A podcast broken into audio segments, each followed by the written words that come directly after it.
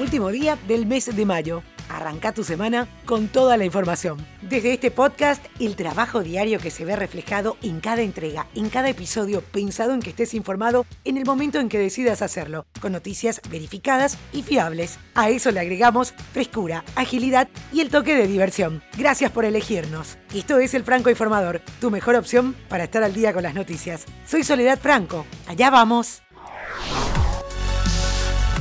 Bueno, y empezamos la semana hablando de una nueva variante de coronavirus. Fue detectada en Vietnam, hablan de que está formada con rastros de la cepa india y la inglesa y que se propaga mucho más rápido en el aire que las demás. Así lo anunció el ministro de Sanidad vietnamita Nguyen Tan Long esta variante es responsable de la nueva ola de contagios en el país que comenzó hace aproximadamente un mes y que hasta el momento registró 13.595 nuevos casos en 33 ciudades y provincias. Se la descubrió al investigar la secuencia del genoma del virus en infectados en Indochina. Y hay un nuevo test de extrema sensibilidad desarrollado en un hospital español y que es capaz de detectar anticuerpos contra el COVID-19 hasta ahora invisibles en pacientes que superaron el virus y que aparentemente no habían generado inmunidad alguna. A partir de una punción digital, la innovadora prueba fue diseñada por los investigadores de hematología e inmunología del Hospital General de Alicante este avance publicado en la prestigiosa revista Scientific Reports habla de una técnica más sensible que las convencionales y devela que casi la mitad de los pacientes poseen anticuerpos en pequeñas cantidades, invisibles para otras técnicas, y por lo tanto podrían tener cierta protección frente al SARS-CoV-2. Por esto la detección de estas tasas bajas de anticuerpos son indetectables en otros test y supone una información valiosa para la estrategia médica de estos pacientes que en realidad podrían estar protegidos de la versión más grave de la enfermedad en caso de volverse a contagiar. La Unión Europea solicitó ante tribunales belgas que la farmacia AstraZeneca sea condenada a pagar una cantidad aún por determinar por los daños y perjuicios causados a los 27 con el retraso en el reparto de la vacuna contra el COVID-19 en una segunda demanda que se une a la causa civil iniciada hace semanas para reclamar la entrega urgente de las dosis pendientes. La Comisión Europea, que acudió a la justicia ordinaria tras no lograr de forma amistosa que el laboratorio cumpliera lo firmado, lanza así un segundo proceso judicial para tratar de forzar la entrega de las 300 millones de dosis firmadas con AstraZeneca a más tardar para septiembre. Hablando de vacunas, el presidente de Venezuela, Nicolás Maduro, dijo que el sistema COVAX ofreció 5 millones de vacunas para julio. Maduro agregó que propuso a COVAX la asignación de las vacunas de Johnson Johnson. Los servicios secretos británicos consideran factible que la pandemia de coronavirus tuviera su origen en un laboratorio de investigación chino, según publicó The Sunday Times. El coronavirus se cobró ya más de 3,5 millones de muertes en todo el mundo. Si se confirma esta teoría, el virus habría escapado accidentalmente del Instituto de Virología de Wuhan, concretamente, un extremo que niega a Pekín de forma insistente. Según publica The Sunday Times, los servicios secretos británicos están trabajando con los estadounidenses para investigar la posibilidad de que el gobierno chino haya ocultado el origen real del virus. Y antes de continuar, hago una pequeña pausa para invitarte a formar parte de mi canal de Telegram, Podcasteando con Sole Franco. Si ya pensaste en crear tu propio podcast, ahí comparto noticias y recursos gratuitos sobre podcasting. En las notas del episodio te dejo el link o podés buscarlo directo en Telegram, Podcasteando con Sole Franco. Ahora sí, continuamos con noticias.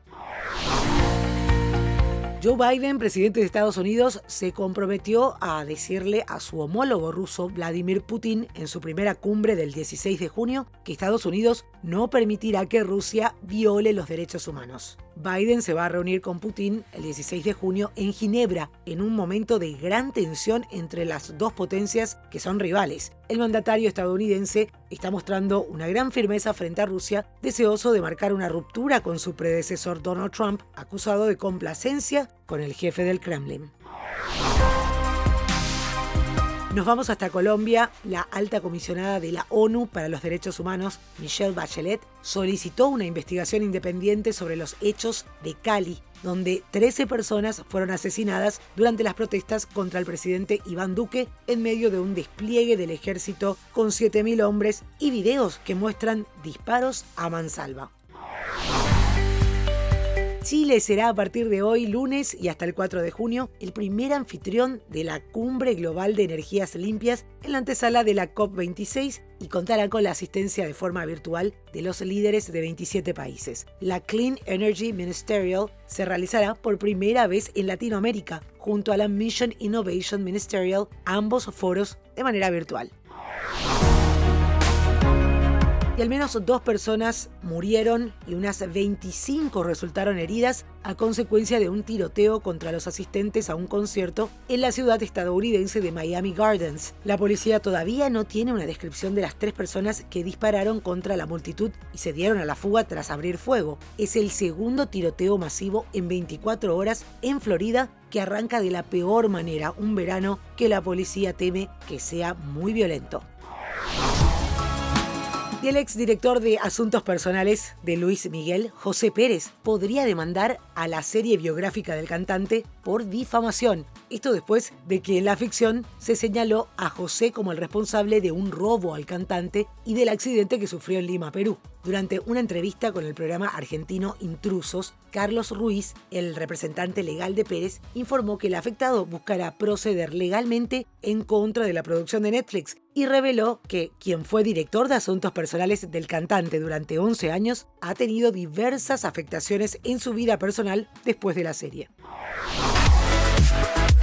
Egan Bernal volvió a hacer historia para el deporte colombiano y luego de 12 días vistiendo la maglia rosa del líder, logró alzarse con su primer título en el Giro de Italia. Con esto, el corredor del equipo Ineos Grenadiers levantó su segunda corona en grandes vueltas tras la consagración en el Tour de France 2019 e igualó a Nairo Quintana como el latinoamericano con más títulos en carreras de tres semanas